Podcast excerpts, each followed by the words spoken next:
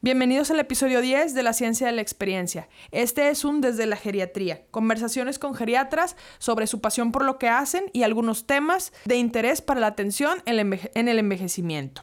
En esta ocasión nos acompañó el doctor Abel Jesús Barragán Berlanga. Estamos súper contentos de que haya venido. Conversamos sobre fragilidad. Estuvo Sandra conmigo, Sandra Mesa, muchas gracias y disfrútenlo.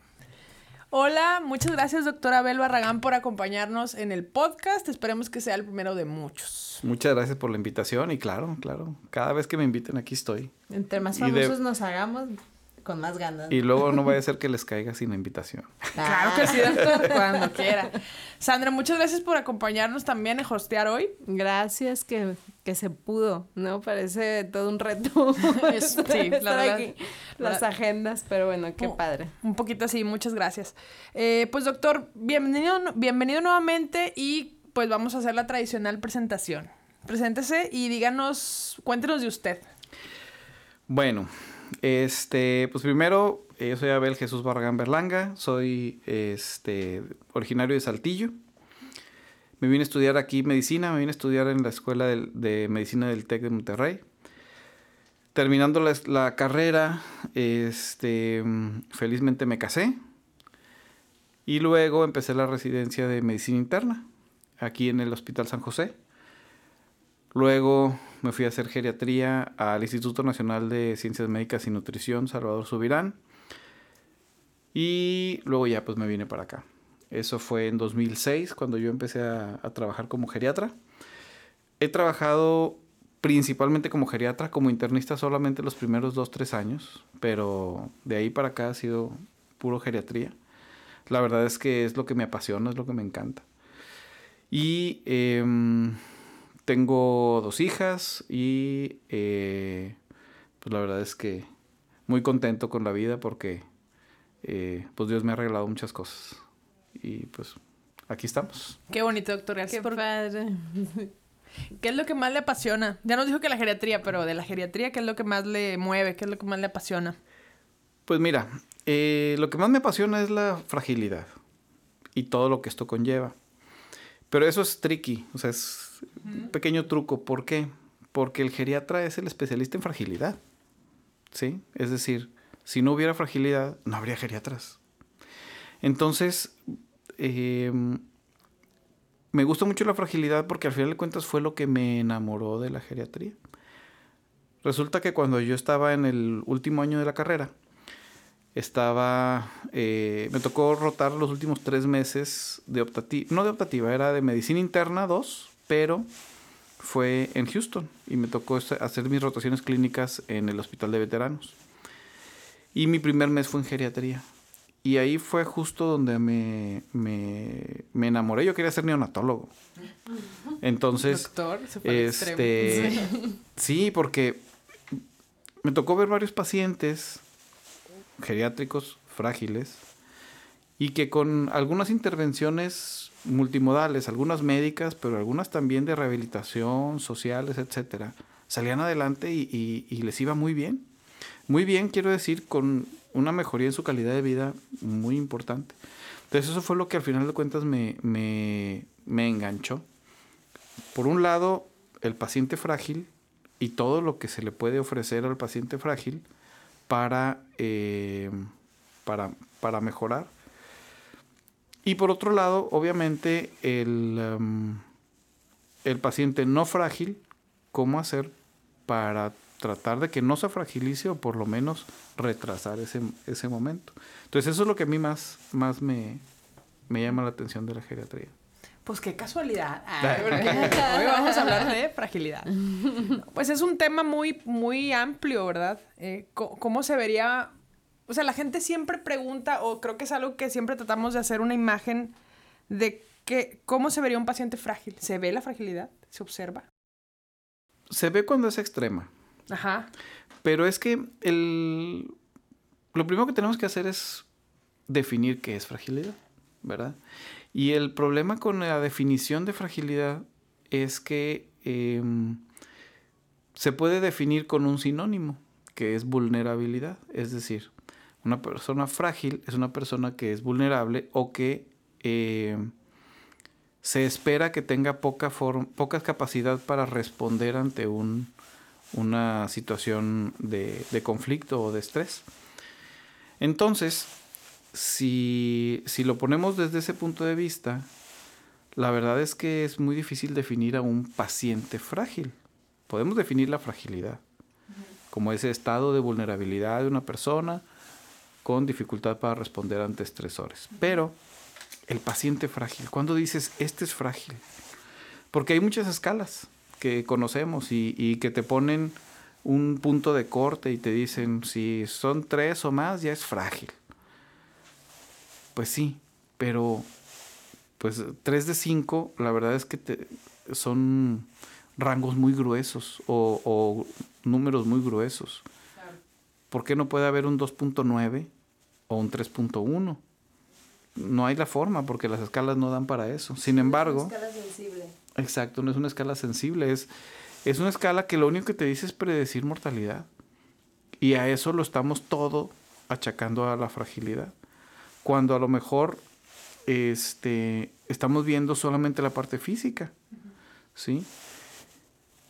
Por ejemplo, una persona que no tiene sus dos piernas, pero tiene una familia muy unida y que le apoyan y que siempre tiene ya sea un cuidador pagado o uno de su familia que lo está cuidando, pues a ese le va mucho mejor que al que no tiene nadie, aunque físicamente estén igualitos.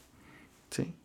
Entonces, ese que no tiene a nadie es vulnerable también y también es frágil. ¿sí?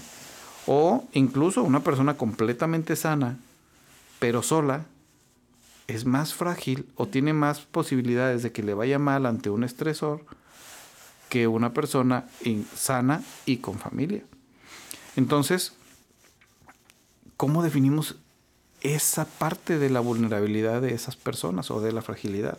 No se puede, no se puede. Y, y también si todo lo ligamos nada más a que la gente tiene más riesgo de morirse o de, o de institucionalizarse, o sea, entrar a un asilo, entonces, pues tampoco, estamos reduciendo demasiado esos desenlaces. Claro, y, sucede lo que está pasando, eh, que se está generando un estigma negativo hacia las personas frágiles.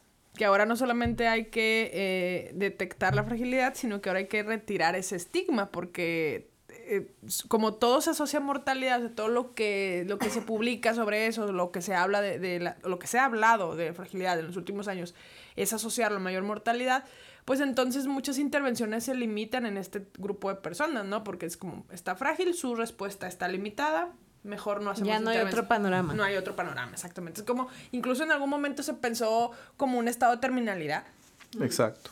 Ahora entiendo por qué lo que comentaban antes de empezar a grabar de la fragilidad cognitiva. Entonces sí podría haber un paciente con Alzheimer sin fragilidad. Bueno, este... Mm, por una buena red de apoyo. Sobre todo en las etapas iniciales, ¿verdad? Porque ya en las etapas finales, como quiera, aunque tenga muy buena red de apoyo, pues no deja de ser vulnerable, ¿verdad? Vulnerable a... Eh, a delirium. A delirium, vulnerable a autoinfligirse algún daño por una imprudencia.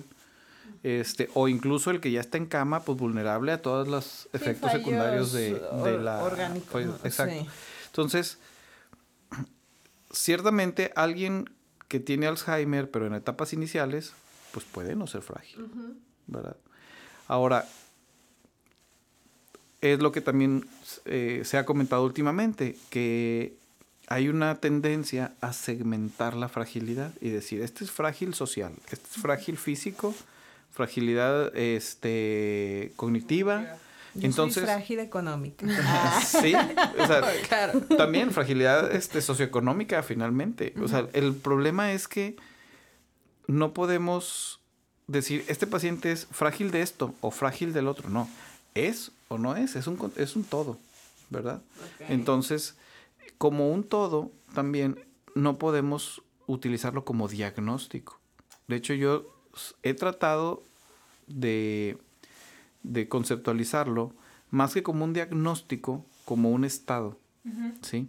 ¿Y qué, qué quiere decir con un estado? Es decir, si vemos a una persona, cómo ha venido su eh, desarrollo de vida, eventualmente, después de estar 100% sano en todos los sentidos biológico, psicológico, social eh, y espiritual, eventualmente empieza un declive. ¿Sí? Entonces, si en ese declive se da una curva, o más bien dicho, una pendiente, ¿en qué punto de la pendiente estoy? Y ese punto es el grado de fragilidad o de vulnerabilidad que tengo. Pero no necesariamente es ya soy frágil, sino qué tan frágil soy. Y el concepto es, eh, eh, es diferente porque nos da una idea de que aunque tú seas, estés al 100% en tu salud eh, global y bajas 10%, sigues estando en 90%, pues a lo mejor sigues estando muy bien, pero ya no estás al 100%. ¿Qué quiere decir eso? Que puedes hacer algo por recuperar, ¿verdad? Y a lo mejor estás al 50% y puedes hacer algo por recuperar. No te vas a esperar hasta que la persona sea frágil para poder intervenir. Claro, ahí la pregunta que saldría sería, bueno, ¿y qué entonces determina la fragilidad? O sea, ¿hay factores que la pueden propiciar o, simplemente es, es una consecuencia del paso del tiempo? Porque teóricamente nacemos con el, con fragilidad. bueno, sí, pero o con fragilidad cero, ¿no? Y a lo mejor la vamos acumulando que ahí me gustaría también acomodar el, tema de, la manera en la, que, en la que podemos definir, o bueno, podemos ver la fragilidad o diagnosticarla, pero bueno, ahorita pasemos a eso. El punto es, eh, ¿habrá algo que determine que una persona se vuelva más frágil que otra? Son todos los factores, ¿no? Son todos. Y son todos. Y es tan complejo que por eso los geriatras dedicamos tanto tiempo a nuestra consulta. ¿Sí? Y por eso la valoración geriátrica es tan extensa y ve todos los dominios de la persona, no nada más ve la parte física o no nada más la parte social o nada más la cognitiva, vemos todo. Entonces, es de esa forma en la cual nos damos una idea de todo el panorama de la, del, del adulto mayor. Entonces, ¿cómo determinamos cuáles son los factores que están fragilizando a esa persona, pues es con la valoración geriátrica y con nuestra consulta exhaustiva. Que la consulta exhaustiva es parte de la evaluación geriátrica, obviamente. Ahora, ¿qué es lo que eh, define como diagnóstico a una persona frágil? Pues bueno, insisto que no debería ser usado como diagnóstico, aunque realmente lo usamos para fines em, más de, conceptualizarlo en nuestra mente, ¿verdad? Este es prefrágil, frágil. Como para darnos una idea de lo que podemos esperar, ¿no? De los tratamientos o de la respuesta Sin embargo, lo, ideal sería poder tener una medición holística en la cual se pueda decir, este paciente está, utilizando los términos del índice de fragilidad de Rockwood, tiene un índice de 0.5 ¿Qué quiere decir punto 5? Pues que la mitad de todos sus factores que, influyen en su salud, la mitad están mal. Punto 3 quiere decir que el 3%. Y así, ¿verdad? En, digo, el 30%. Entonces, ahí el, eh, ese abordaje que hizo Rockwood con su índice es muy interesante porque nos precisamente nos da una idea holística del estado del paciente y no nos da un diagnóstico, nos da un punto en la, en la pendiente. Y en base a eso, tú puedes decir, en vez de un diagnóstico de fragilidad, tú puedes decir índice de fragilidad de punto 3, punto 8, etc. Lo objetivizas, ¿no? Y, lo objetivizas. lo pones en el... Siempre y cuando tomes en cuenta todos los factores. Obviamente, ese punto es nada más para poder hacer comparación después. ¿Por qué? Porque realmente lo que te va, lo que va a influir en tus acciones con el paciente, pues es el detalle, ¿verdad? Es decir, si su mayor problema es el social, pues vamos a tratar de dar, dar solución o referir eso. O si el mayor problema es el cognitivo, vamos a dar atención a ese. ¿sí? O si todo tiene cierto grado de problema, pues vamos a ir arreglando de uno por uno. Entonces, esa es la parte compleja de la geriatría, ¿verdad? Que no puedes olvidar todo. esa, lo, lo diferente que tiene la geriatría de la medicina interna es que el internista trata de englobar todos los síntomas y todos los problemas en un solo diagnóstico. Nosotros no. Nosotros tenemos que ver todo como si fueran miles de diagnósticos, ¿verdad? Y tenemos que hacer miles de intervenciones. Sí, y te sientes a veces abrumado, como, por dónde voy a empezar. Exacto, exacto. Y, esa es la riqueza de la geriatría, es poder llegar con un paciente y mejorar su calidad de vida en todos los sentidos. Y a veces tenemos que agarrarnos a la familia y decirles, oye, ¿sabes qué? Esto está haciendo bien, pero esto lo están haciendo mal. O hay que hacer las cosas de otra forma, ¿verdad? ¿Por qué? Porque a veces el mayor problema de un paciente es su familia. ¿Sí? Sí, sí, el tema social define muchas cosas, ¿no? y, y, eso define también su fragilidad. Sí. ¿Verdad? Y el, la trayectoria de salud que va a llevar. Y ahí viene otra vez el tema de la capacidad intrínseca, que ahora la OMS trae, desde hace algunos años, trae de moda, que es la capacidad intrínseca es la capacidad que tiene una persona de hacer uso de sus recursos físicos, mentales y yo agregaría sociales este, en, la, en la solución de problemas y en, la vida diaria. Ese sería como el gap, ¿no? O sea, la capacidad intrínseca finalmente sería el, espacio o, que hay entre la normalidad y, bueno, no la normalidad, sino el, el fin y el el seguir, ¿no? es el seguir una meseta o bajar hacia, hacia más, más abajo de la, de la pendiente o quedarte en la misma, ¿no? Eh, yo creo que ese espacio en el eje de las X y, la línea eh, de, la vida, pues, eh, esa es la capacidad intrínseca. Sí, es, pues han dicho, eso ese gap es qué tan limitada tienes tu capacidad intrínseca y eso es lo que, lo que tenemos que eventualmente identificar en una persona. ¿Por qué? Porque el, la, cualquier problema, incluso cualquier enfermedad, la respuesta de la persona o del paciente no, no, no solamente es desde el punto de vista biológico, es una respuesta completa. De tal manera que si una persona, su mamá, se murió por diabetes, dializada, ciega y amputada, y a esa persona yo le digo, tienes diabetes, su respuesta emocional pues va a ser abrumadoramente de depresión y de duelo, porque se va a ver como si fuera su mamá, ¿verdad? Entonces, su capacidad intrínseca se ve afectada por la parte emocional.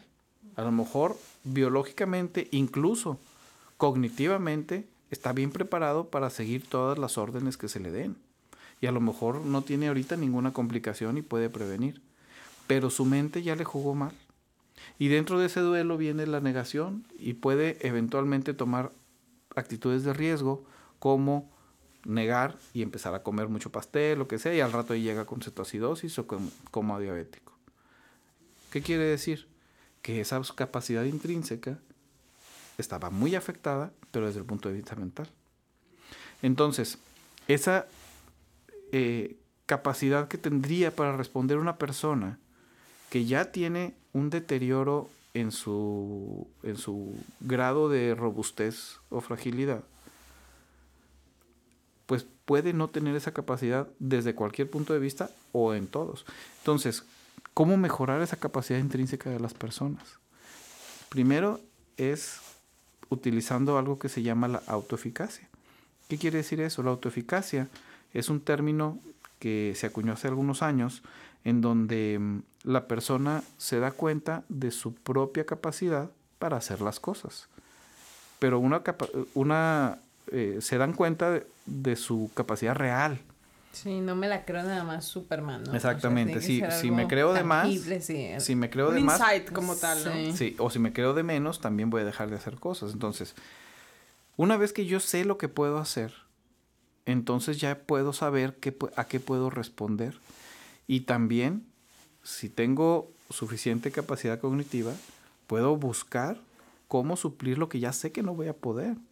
Por ejemplo, alguien que tiene 90 años, que ya sabe que no puede trabajar, se le acabó su pensión porque a nosotros ya nos va a tocar los afores y se nos acaba, y de repente dice, ah, caray, pero si cognitivamente está bien, a lo mejor por adelantado va viendo, oye, pues este, pues me voy acercando con mi hija y le voy diciendo, oye, va a pasar esto, ¿cómo podemos arreglarlo? ¿Qué hacemos?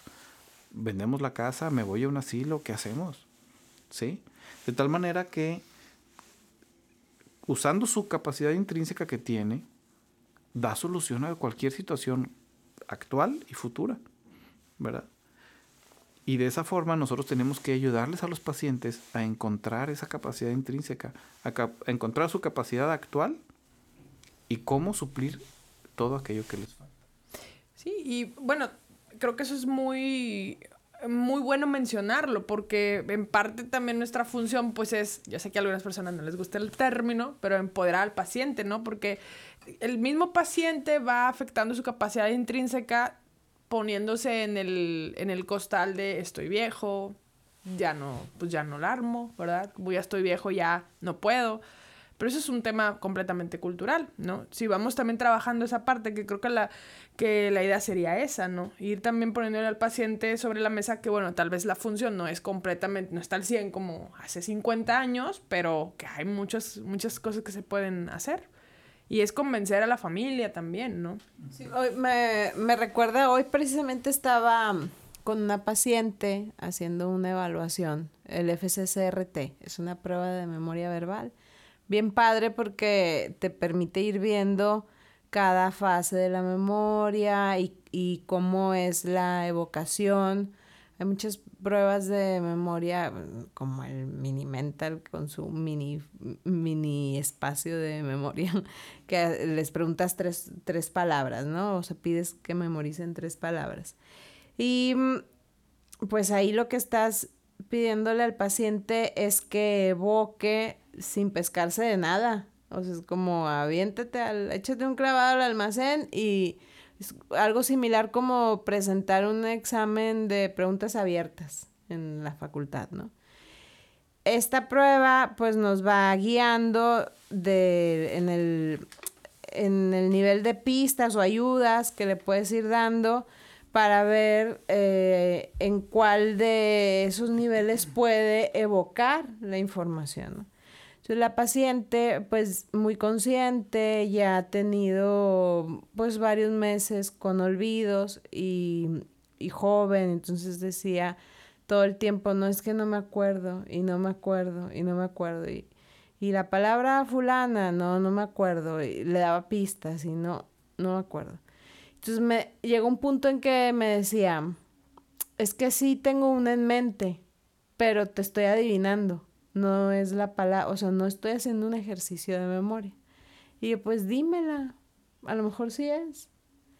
Y me la dice, y sí era una de las palabras. Entonces, como que ella ya tenía mucha, muy arraigada la idea de yo tengo olvidos, yo no recuerdo. Y al final, de manera objetiva, vimos que sí había almacenado palabras. A lo mejor no las que ella estaba acostumbrada a almacenar, pero no, o sea, el deterioro no es absoluto, mm, es, gradual, ¿no? Y mm, sí creo que el estar exponiéndote a ciertas situaciones, a cualquier persona, no, no a alguien con algún síntoma, a cualquiera de nosotros, el estar expuesto a ciertas situaciones nos lleva a, a una condición luego de, de creerte algo diferente a lo que eres. Exacto. Yo tengo una paciente este, muy linda, por cierto, que eh, ella normalmente tiene muy buena actitud. Pero cuando yo la conocí, recién había salido de una hospitalización por insuficiencia cardíaca y estaba débil de los... podía caminar muy apenitas y todo. Resulta que este, ella le compraron su sillón el, de los eléctricos que te levantan y te ayudan a pararte. Pero ella no sabía. Entonces, tenían, en una consulta me dijeron, es que vamos a contratar una persona porque mi mamá no se puede parar sola.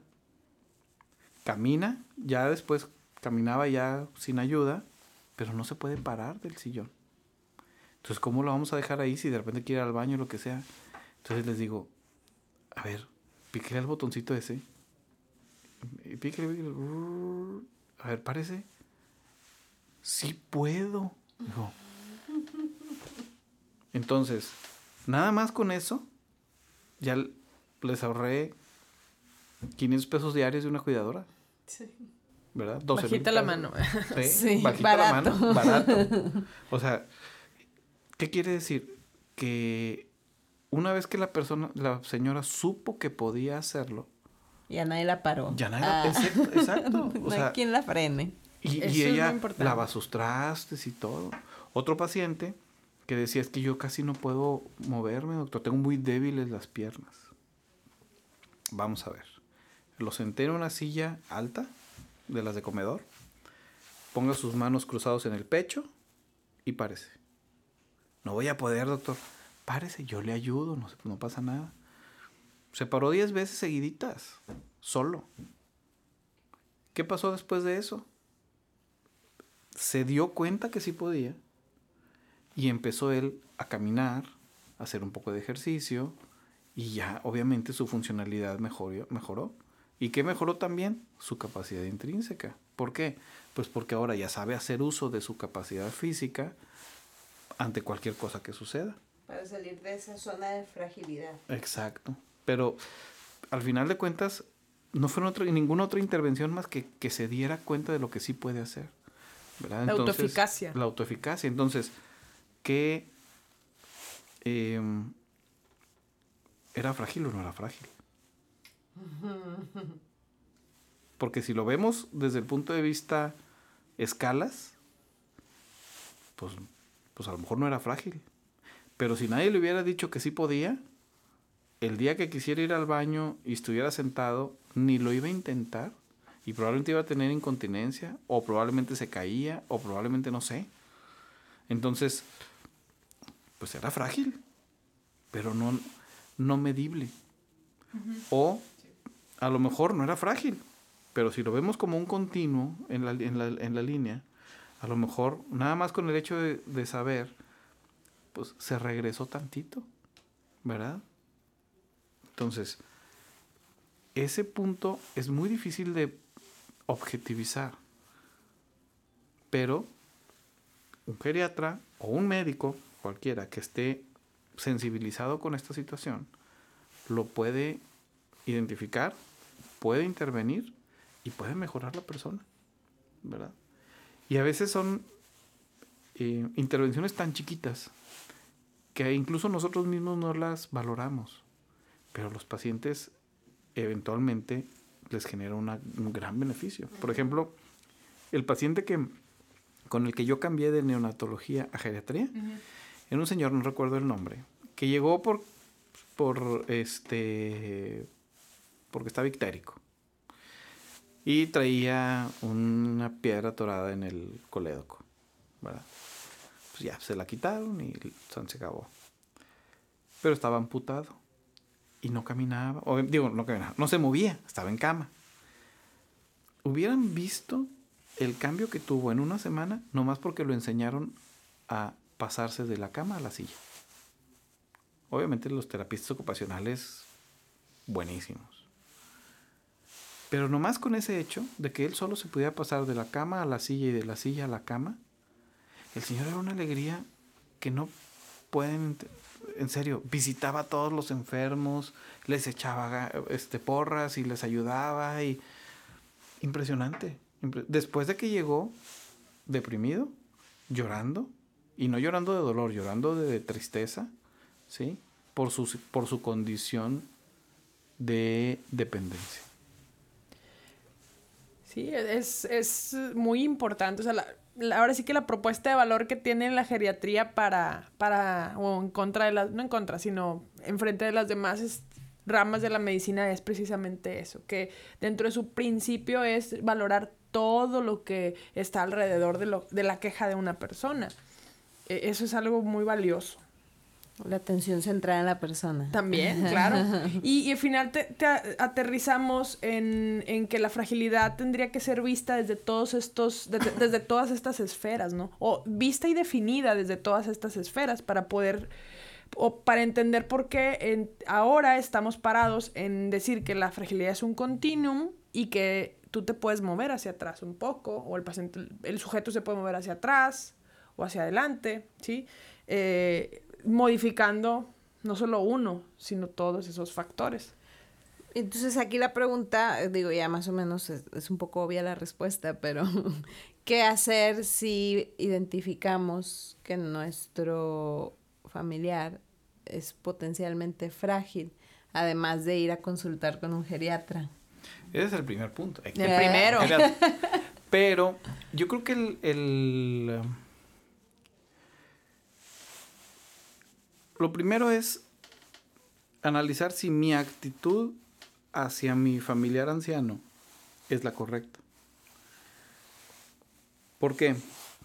Porque tenemos actitudes fragilizantes. ¿Sí? Una por ejemplo, una actitud de, no mamá, tú no lo hagas, yo lo hago. Esa actitud es fragilizante horriblemente.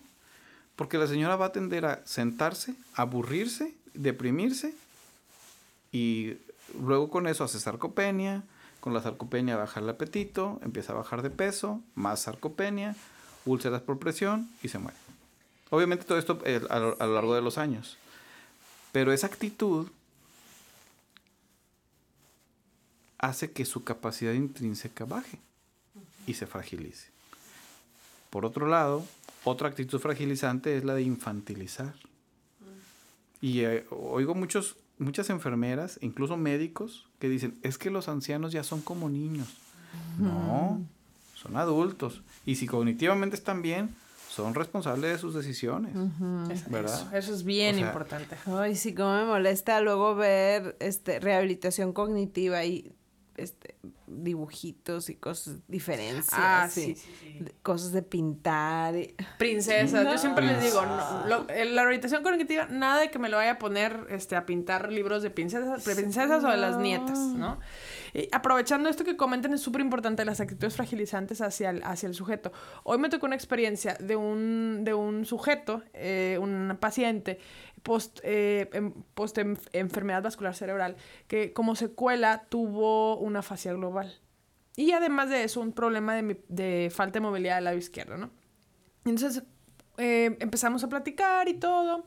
Y eh, decían, bueno, eh, de siempre, ¿no? No lo han llevado a rehabilitación. Entonces decían, es muy... Es que yo ya lo muevo. No, no, no, no. O sea, es que hay que llevarlo a rehabilitación.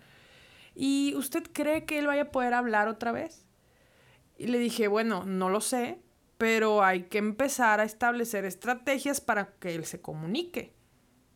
Porque el señor, porque el paciente podía obedecer órdenes. Entonces le dije, mire, compren un pizarrón, imprímanle y enmíquenle dibujos, palabras, letras, en lo que van con el especialista en rehabilitación de del lenguaje.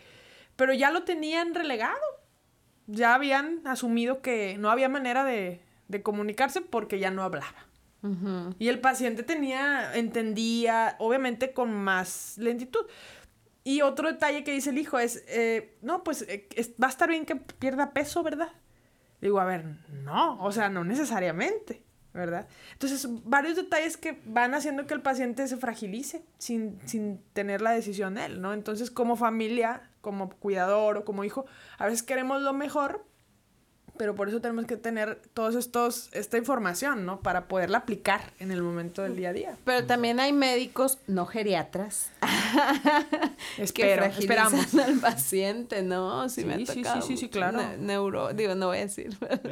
Neurólogos, neurocirujanos, me he tocado varias veces pacientes que pues sí, entiendo esta parte de que el panorama es muy negativo pero el ser humano luego da muchas sorpresas y la evolución, el darwinismo también hace lo suyo, o sea, hay veces que no todo está escrito, entonces me acordé de un caso, un paciente similar que no hablaba, postrado, no le daban muchas esperanzas y la familia, una familia así muy lectora, muy motivada, me, me contactaron, pero porque se les ocurrió que un neuropsicólogo podía ayudar, a pesar de todo el panorama negativo que ya les habían pintado. Y en la primera visita, el señor habló, bueno, dijo sí o no, algo así muy breve, pero era coherente, o sea, le hacías preguntas y respondía de manera coherente cuando ya habían dicho que no se iba a comunicar, casi casi que ni comprendía lo que estaba pasando a su alrededor, ¿no?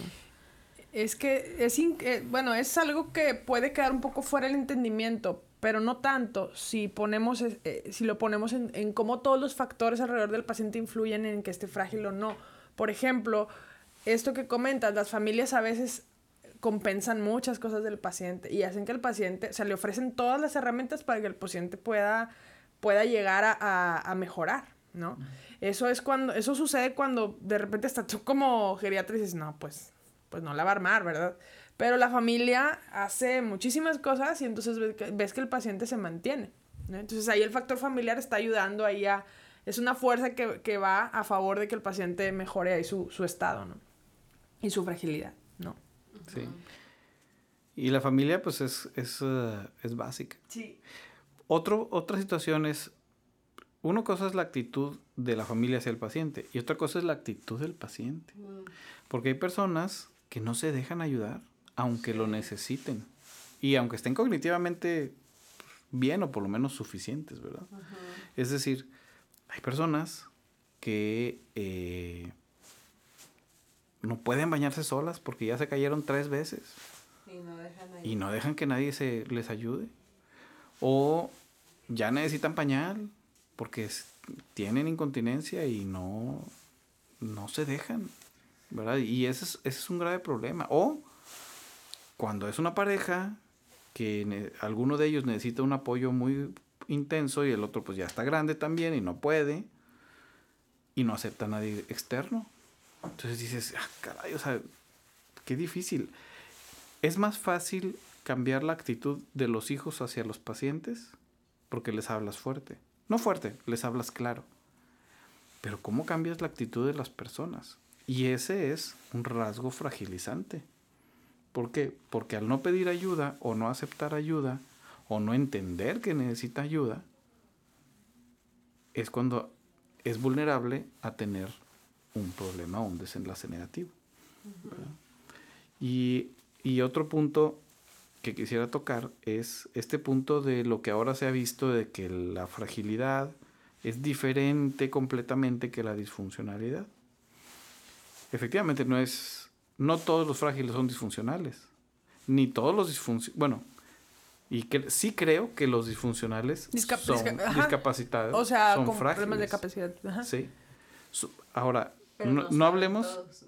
Lo que pasa es que no hablemos de los discapacitados o disfun Yo por eso dije disfuncionales. Ok, no, sí, sí. Porque alguien que no tiene una pierna puede ser funcional. Y ese no es frágil. Pero alguien que es disfuncional, o sea, que ya no, no, no puede hacer frente a los retos normales de la vida diaria, es frágil. Entonces no podemos decir que la fragilidad termina donde empieza la discapacidad. Ahora, tampoco la fragilidad termina cuando estamos ya en la, en la etapa final de la vida. Porque no me digas que esa persona no es frágil. Entonces, realmente, por eso no me gusta el, el, usarlo como diagnóstico, porque te pone una franja o te pone un, un, un límite. Realmente, a mí me gustaría que se llamara estado de fragilidad robustez. Es más, podríamos decir qué tan robusto es y estaríamos hablando de lo mismo porque dices muy poquito robusto. Ah, Mm. es, es Planteado en positivo. planteado en Entonces, positivo, sí, planteado en exactamente. positivo. ¿Por qué? Porque entonces tú dices, ok, su robustez es muy poca, o su salud es muy poca, o como lo queramos llamar. Entonces, ¿qué tenemos que hacer para mejorarlo? Si dices, es que es, es muy frágil, ay, pobrecito, ya se fue. O ya se va a ir. Yo creo que por eso entra al juego la capacidad intrínseca. Para darle ahí un peso más, más positivo. Porque al final creo que hemos llegado al punto en el que no hay una definición clara. Sabemos que la fragilidad está influenciada por muchos factores y nos hemos dado cuenta que ya hay un gran estigma. Entonces sale capacidad intrínseca para poder hablar un poco de, bueno, cuál es la capacidad intrínseca de este paciente, ¿no? Como un poco hablar de su salud o su, su reserva, por llamarlo así, ¿no?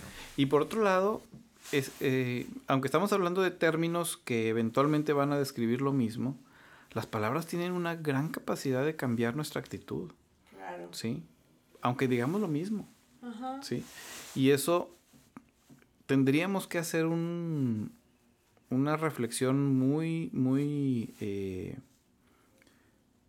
muy profunda sobre qué terminología quiero usar.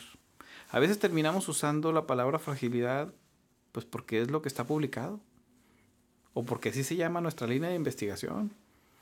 Pero realmente, ¿qué es lo que yo quiero dar a entender a las personas? Claro. Y en base a eso tendremos que usar el término correcto. Yo creo que ahorita lo más em, el, lo más constructivo es usar el término capacidad intrínseca y usar eh, cuál el grado de capacidad intrínseca que puede tener. No de discapacidad intrínseca, sino de capacidad intrínseca. Entonces, una persona que tiene una capacidad intrínseca limitada, pues vamos a ver cómo se la deslimitamos, ¿verdad? Sí, pues de aquí a publicar algo, en un capítulo, un libro, no sé. Es un cambio de paradigma. Sí, eh, es, pasa lo mismo con, con la demencia. Qué ganas de aferrarnos al concepto. Sí, es muy difícil. Y tiene una explicación, o sea, en el DSM-5 se planteó y hay una resistencia al trastorno neurocognitivo. Y todo el mundo, pues porque ya se llama así la línea de investigación, o porque en la farmacia base dice para demencia, o porque pues todos los libros publicados dice demencia, pues ya no se llama así, es trastorno neurocognitivo y nos cuesta mucho trabajo, ¿no? Es como, por, o sea, implica dedicar tiempo a explicar el cambio de concepto, pero va a llegar el momento, si entre mal usemos, que como me decía un amigo neuropsicólogo, este, un día le pregunté, oye, ¿tú cuándo vas a pedir, no sé, abrir una línea de teléfono o algo? Cuando te preguntan tu ocupación, ¿qué dices? Pues psicólogo. Y yo, ¿pero por qué si eres neuropsicólogo? Pues porque nadie sabe qué es. Y entonces, ¿cuándo van a saber qué es la neuropsicología? Ah, buen punto. Yo me gusta decir para que me pregunten, ¿no? Claro, es como tu comercial. Sí. No, y, y, finalmente es, es la educación que tenemos como responsabilidad como personal de la salud, es educación hacia la, hacia la gente que no es del personal de la salud. Así nos decía un maestro, decía, si tú le dices a un paciente, usted tiene almorranas, pues él va a quedarse con que son almorranas. Si tú le dices, tiene hemorroides inflamadas, te va a decir, ¿qué es eso? Son almorranas. Ah, ya sabe que se llama hemorroides. O si le dice, le duelen las articulaciones, ¿qué es eso? Las coyunturas. Ah, ok. bueno, pero ya sabe que se llaman articulaciones. Ya le dejaste ese, eh, esa enseñanza, ¿no? Me gusta, me gusta lo que estamos, lo que estamos concluyendo, o sea, lo que estamos eh, poniendo sobre la mesa y que se está generando pues un nuevo, una nueva línea, ¿no? De pensamiento, porque a veces somos muy técnicos y esos tecnicismos eh, no funcionan tanto con la gente. Creo que en los últimos años este tema de la atención central a la persona y la visión integral de lo que genera las enfermedades nos está acercando más a pensar cómo se puede sentir esa persona o qué efecto puede tener dar esos diagnósticos tan técnicos, ¿no creen? Y que al final te separan, porque yo pensaba cuando estaba, cuando estaba formulando lo, lo que íbamos, o sea, cómo iba yo a plantear el tema, decía, bueno, pues es que, ¿cómo podríamos acercar el, término fragilidad a, a, quien nos escuche, pero creo que lo, lo hemos hecho muy bien. Gracias. Gracias. Sí, eh, pues si uno mismo se puede retractar, es válido. O sea, me, me viene a la mente el concepto de memoria de trabajo, que no es memoria. Sí, que tú siempre estás ahí con esa la memoria de trabajo. Y el mismo Badeley, que fue quien acuñó el término, hoy en día dice, pues no, es que ya me dan ganas de quitarle el nombre de memoria de trabajo, porque no es memoria, es una función ejecutiva. Entonces, pues es válido, ¿no? Hacer nuevos planteamientos. Yo creo que sí. E, ese tema de, hablar en función de la capacidad intrínseca le da un reforzamiento positivo y es más fácil de entender. Y entonces nos, nos, compromete a nosotros, los que estamos en los menos de 60, a trabajar nuestra capacidad intrínseca. De pasada. Le pasa, claro, que porque sería esa también la recomendación, o sea, la función de, de hablar de ella sería, oye, pues tú puedes trabajar tu capacidad intrínseca para, intrínseca, ¿no? Sí, manita. Eh, este, para lograr eventualmente eh, tener una mejor reserva, ¿no? Exacto. ¿Cómo podríamos trabajar la capacidad intrínseca, chicos? Pues es que es, es multimodal. Exacto. O sea, no, no, no podemos decir, este, voy a trabajar ahorita, no, es todo. Es decir, una persona de 40, 45 años que ya nos, em, a esta edad ya nos empezamos a preocupar porque ya lo vemos cerquita. Sí, o sea, ya son 15 años, ya es, estamos más allá que para acá. ¿Qué quiere decir eso? Que en este momento yo ya estoy pensando en, oye, este, ¿y el retiro? ¿Y qué estoy haciendo? ¿Qué voy a hacer? ¿Verdad? Y ya de repente digo, oye, ay, vamos a comprarnos híjole, aventarme otro a 15 años, o sea, a los 60 años voy a seguir pagando, 61 años. No, ¿verdad? Entonces, como que em, ya la, la, el pensamiento ya va en función a eso. Ahora, ¿cómo hacerle? Pues empezar a, primero, por un lado, mejorar la salud física, por otro lado, la salud emocional y por otro lado, la salud familiar, ¿sí? Y, empezar a, a, pensar como familia en, eh, en esa unión que debe haber, sobre todo, pues, oye, pues con tu esposa, bueno, mi esposa, mis hijas, este, ¿cómo, cómo tenemos que ser como familia? Por un lado, para cuando yo sea viejo, tener una red de apoyo, pero no es solo eso, realmente esto va más allá, o sea, es... El bienestar el bienestar, el bienestar, porque puede que yo nunca necesite un apoyo, ojalá. Sin embargo, si estoy bien en términos de amor con mi familia, estamos, eh, te genera un bienestar. Claro. Y eso eventualmente se va, se ve traducido en que tu capacidad intrínseca se va manteniendo. Y que todo va marchando. Sí, sí, hay que ir eliminando los ambientes hostiles, ¿no? Mi, abuelo de 90 años se cuestionaba como que, ¿qué hago aquí? Y súper bien, saludable en la mayoría de los aspectos, pero decía, no, no deprimido, sino así como reflexionando. Ajá, ¿qué hago aquí? Y yo le decía, es que, pues está solo porque es autosuficiente y lo visitamos todos porque es una familia grande pero el hecho a mí, a mí el hecho de saber que aquí está me da como estabilidad, ¿no? Es como la piedra de la familia, ¿no? Y eso vale bastante, más allá de lo que él pueda darse cuenta. Entonces le explicaba eso, era como, ah, bueno, sí tengo una función. Tengo una función, sí, sirvo para algo. Sí. Sí, pero, y otra cosa es que, eh, primero, lo que decía ahorita Sandra es, ¿cuál es el sentido de mi vida? Ahorita yo lo tengo claro. Pero yo no sé dentro de 30 años si lo voy a tener claro. Entonces, siempre tener la idea de ver qué es, cómo le voy a dar sentido. No es qué sentido tiene mi vida, no es cómo le voy a dar sentido a mi vida, ¿verdad? Ahora, desde el punto de vista em, humano, cristiano o de cualquier religión, el sentido de la vida no es hacia adentro siempre es hacia afuera. ¿Qué sentido tiene mi vida? Es ¿qué le puedo ayudar a los demás? Y es lo que decía tu abuelo. ¿Qué sentido tiene mi vida?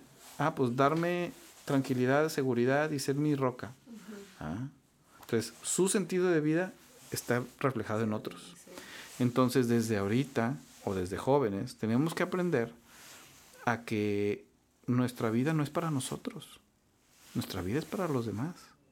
Y en ese sentido, todas nuestras actitudes, decisiones y todo, si van dirigidas hacia allá, nunca le vamos a perder el sentido a la vida. ¿Sí?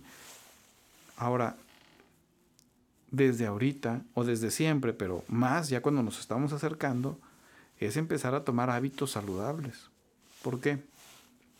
Porque cambiar un hábito en alguien de 70 años está bien difícil.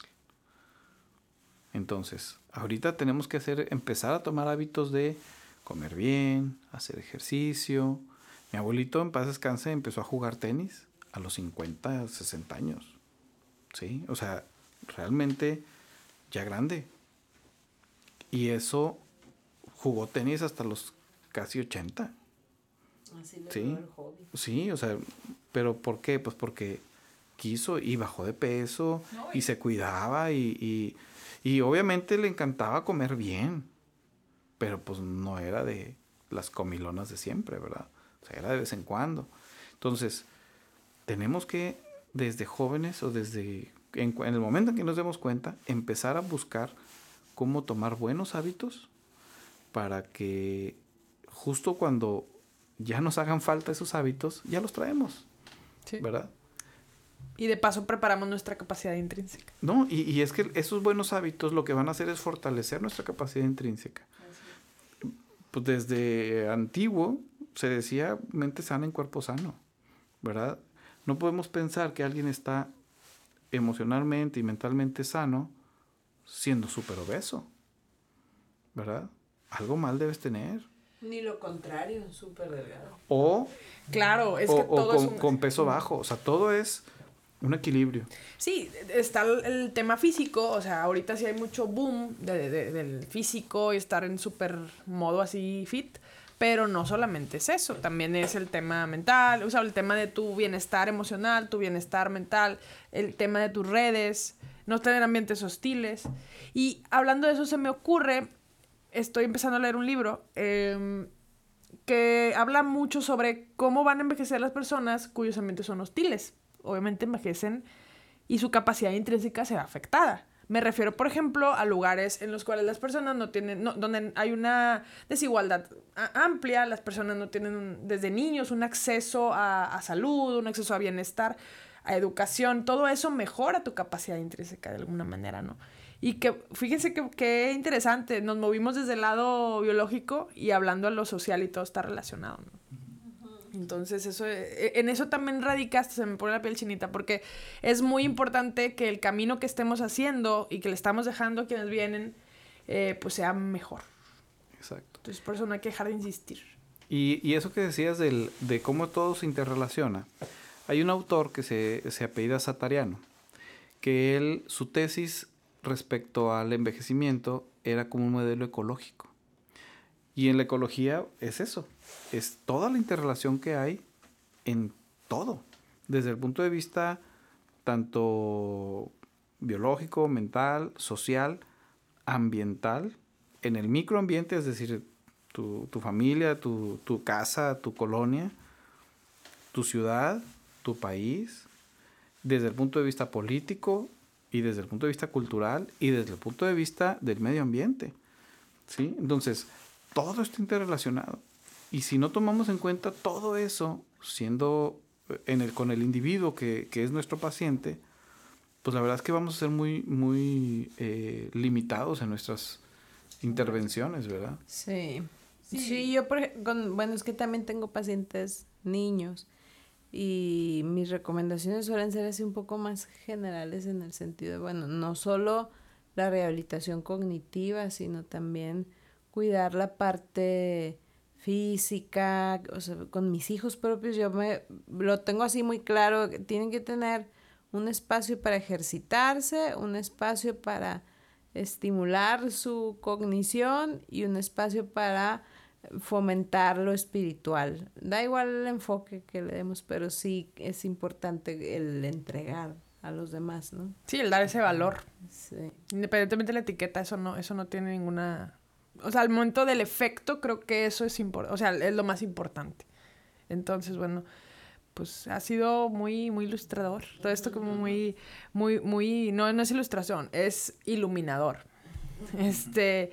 Y bueno, no sé si quieran que con- concluir con algo, como eh, antes de cerrar. A mí me gustaría leer pronto algo de ustedes sobre Una editorial, estaría bueno. Una editorial, Una sí, editorial, doctor. ¿verdad? sobre este comba- combatiendo la fragilidad. Ah, combatiendo la fragilidad. Sí, pues yo creo que el, el- la conclusión, o más que conclusión, el qué es lo que nos debemos llevar a la casa, ¿verdad? Primero, si hablamos si le hablamos dirigiéndonos al, al, personal de la salud, médicos, enfermeras, psicólogos, nutriólogos, todo, tenemos que verlos o tenemos que decirles que tienen que atender a los pacientes de manera individual, no etiquetarlos, pero sí identificar todo aquello en lo que puedan eh, influir para mejorar su capacidad intrínseca, que finalmente es en su salud, ¿verdad? Y si nos dirigimos al público en general, es qué actitudes debemos tener hacia los adultos mayores para evitar ser un factor de fragilización, ¿sí? De tal manera que, sea, que podamos ayudar y no estorbar a que una persona haga uso de su capacidad intrínseca y que no se le atrofie, ¿verdad? Claro. Sí, pues digo, sobre el mismo punto, hay que, hay que como médicos, como científicos, que como profesionales de la salud, no dejemos de, de investigar sobre fragilidad, de conocer más sobre la fragilidad, pero conectemos con nuestros pacientes y, y, reforcemos su capacidad intrínseca, ¿no? Y pues nada, eso. Muchas gracias a los dos. Muy bien, no, muchas gracias por la invitación. Esperemos que haya un siguiente. Claro, gracias. Y, y que sigan teniendo mucho éxito. Bueno, gracias, doctor. Gracias, muchas gracias.